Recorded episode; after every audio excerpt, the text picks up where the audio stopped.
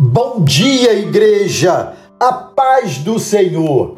Amados, quero trazer hoje para nossa reflexão o Salmo de número 125, contendo apenas cinco versos, cuja mensagem nos convida a seguirmos em nossa jornada confiando plenamente naquele que nos sustenta.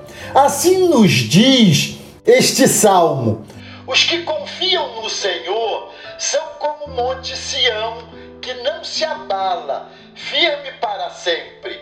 Como em redor de Jerusalém estão os montes, assim o Senhor em derredor do seu povo, desde agora e para sempre. O cetro dos ímpios não permanecerá sob a sorte dos justos para que o justo não estenda a mão à iniquidade.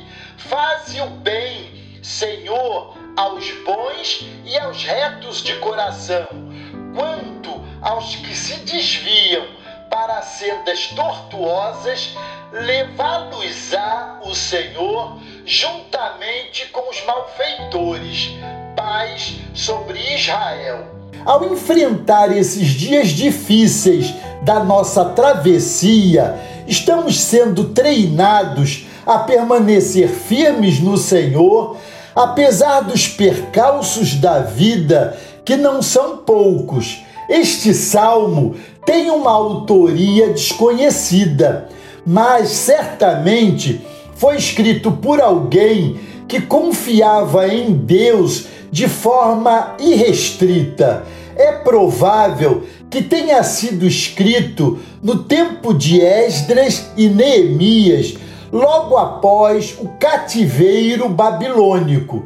De qualquer modo, o testemunho aqui é inspirador. A sua ideia central é chamar os fiéis a permanecerem em Deus e a exercitarem uma confiança inabalável. Aqui descobrimos que fé eficaz é aquela que nos leva a confiar incondicionalmente. A palavra-chave aqui é permanecer. Temos ouvido falar a respeito da fé e de sua eficácia em nossas vidas, porque sem fé é impossível agradar a Deus.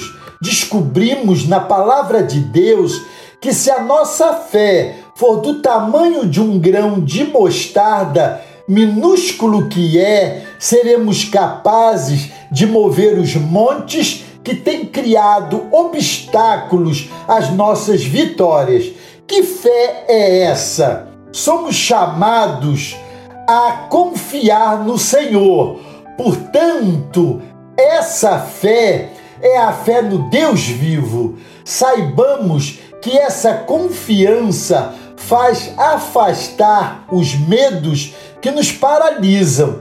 Descobrimos que confiança é fé em ação, turbinada pela esperança viva que é o próprio Jesus, o Cristo de Deus. A cada dia que passamos sobre a terra, somos desafiados por vários embates a confiarmos em Deus de maneira irrestrita. Do contrário, tendemos a sucumbir e não podemos perder de vista as astúcias do nosso adversário, pois um de seus principais objetivos é minar a nossa confiança em Deus e em suas muito grandes e preciosas promessas.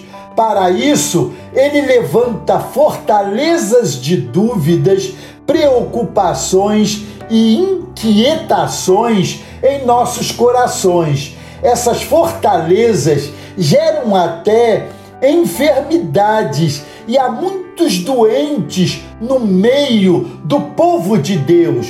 O nosso desafio é permanecermos firmes em Deus. Amados, veja o que a confiança gera em nós.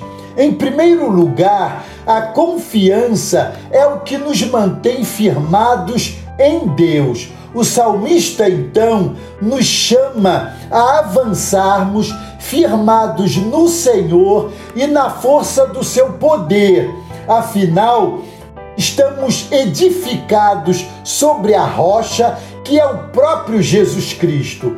Em segundo lugar, a confiança é o que nos mantém em obediência. A fé verdadeira no Deus vivo gera profunda reverência no coração do cristão, e isso, por sua vez, o leva a fazer a vontade do Senhor andando em obediência. O Senhor assegura que o cetro do ímpio não prevalecerá sobre a sorte dos justos. O que isso quer dizer?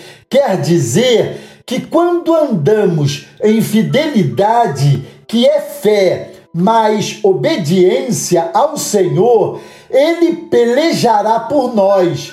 E ai dos que se levantarem contra nós. Em terceiro lugar, a confiança é o que nos mantém em oração. O Senhor nos ensinou a orar sem cessar e a não esmorecermos jamais. Viver pela fé é manter os olhos fixos em Deus e descansar em Suas promessas. Quem confia não para de orar. Em quarto lugar, a confiança é o que mantém viva a nossa esperança. As pessoas que professam uma fé verdadeira vivem focadas na esperança. O futuro é sempre um aliado nosso. Quando Jesus é o nosso Senhor. Não é fácil trilhar o caminho estreito, no entanto, ele nos conduz à vida. Enquanto isso, o caminho largo conduz à morte e à destruição. Não podemos perder de vista o fato de que nem sempre compreendemos os meios pelos quais o Senhor intervém nas situações que nos cercam.